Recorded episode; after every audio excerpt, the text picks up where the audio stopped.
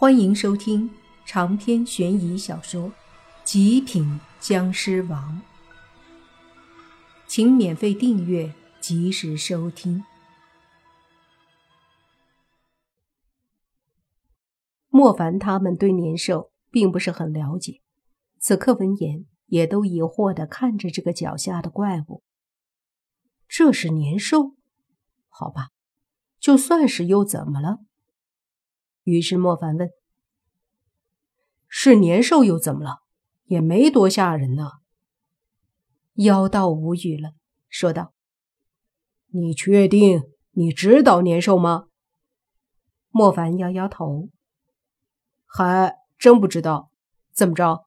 你知道？”“废话，我们俩费这么大劲儿，能不知道他是不是年兽？话说。”你真的不知道年兽？妖道再次问。不知道？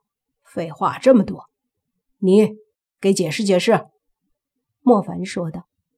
妖道无语，心想：他们辛辛苦苦把年兽弄出来，莫凡他们居然毫不震惊，没有一点效果，也太没成就感了。于是，为了让莫凡他们了解年兽，并且震惊害怕。妖道决定好好的给他们上一课，便说道：“算了算了，我给你们普及一下年兽，都听好了。”于是妖道就开始讲了起来。莫凡他们也都仔细的听着。原来呀，根据传说，古时候有一种叫年的怪兽，头长触角，尖牙利齿。目露凶光，凶猛异常。据说年常年深居海底，每到除夕才爬上岸，吞食牲畜，伤害人命。因此，每到除夕这天，村村寨寨的人们扶老携幼逃往深山，以躲避年兽的伤害。这年除夕，村子里的人们正扶老携幼的上山避难。从村子外面来了个乞讨的老人，只见他手拄拐杖，臂搭带囊，银须飘逸，目若朗星。乡亲们有的封窗锁门，有的收拾行装，有的牵牛赶羊，到处人喊马嘶，一片匆忙恐慌的景象。这时，谁还有心关照这位乞讨的老人呢？只有村东头一位老婆婆给了老人一些食物，并劝他快上山躲避年兽。那老人捋着胡须笑道：“婆婆，若让我在家待一夜，我一定把年兽撵走。”老婆婆惊讶地看了看，见他鹤发童颜。精神矍铄，气宇不凡，可他仍然继续劝说。乞讨的老人笑而不语，婆婆无奈，只好撇下家，上山避难去了。半夜时分，年兽闯进了村子，他发现村里的气氛与往年不一样了。村东头老婆婆家门贴大红纸，屋内。烛火通明，年兽浑身一抖，怪叫了一声。年兽朝婆婆家怒视片刻，随即狂叫着扑过去。靠近门口的时候，院内突然传来噼噼啪啪的炸响声，年兽顿时浑身战栗，再不敢往前凑了。原来，年兽最怕红色、火光和炸响。这时，婆婆家的家门大开，只见院内一位身披红袍的老人在哈哈大笑。年兽大惊失色，狼狈的逃窜了。第二天是正月初一，避难回来的人们见村里安然无恙，十分惊奇。这时，老婆婆才恍然大悟。赶忙向乡亲们述说了乞讨老人的许诺，乡亲们一起涌向婆婆的家，只见婆婆家门上贴着红纸，院里一堆未燃尽的竹子仍在啪啪炸响，屋内几根红蜡烛还发着余光。欣喜若狂的乡亲们为庆贺吉祥的来临，纷纷换新衣、戴新帽，到亲友家道喜问好。这件事很快在周围的村里传开了，人们都知道了驱赶年兽的方法。从此，每年的除夕，家家贴红对联，燃放爆竹，户户烛火通明，守根待岁。初一早上，还要走亲串友，道喜问好。这风俗就越传越广。成了华夏民间最隆重的传统节日，也就是现在的过年。说到这里，妖道看着莫凡他们说：“懂了没？这是华夏过年的由来传说。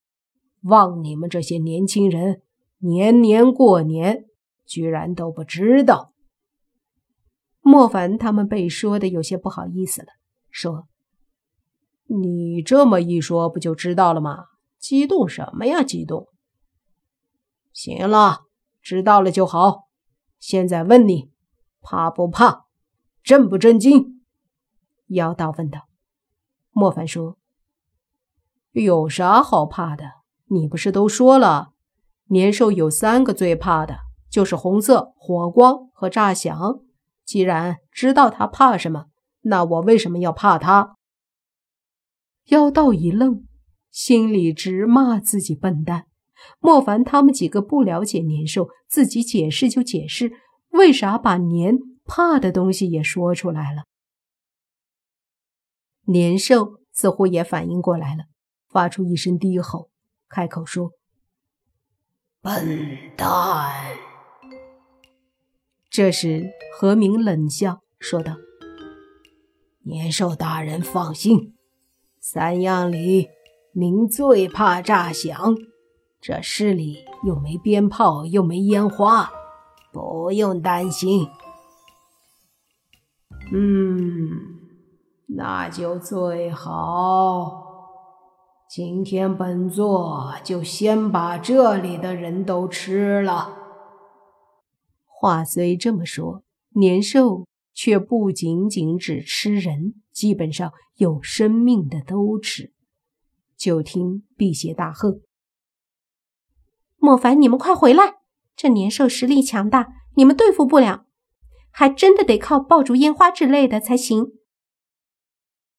莫凡三人尴尬的站在年兽身上，相互对视，皆是忍不住一起飞身后退。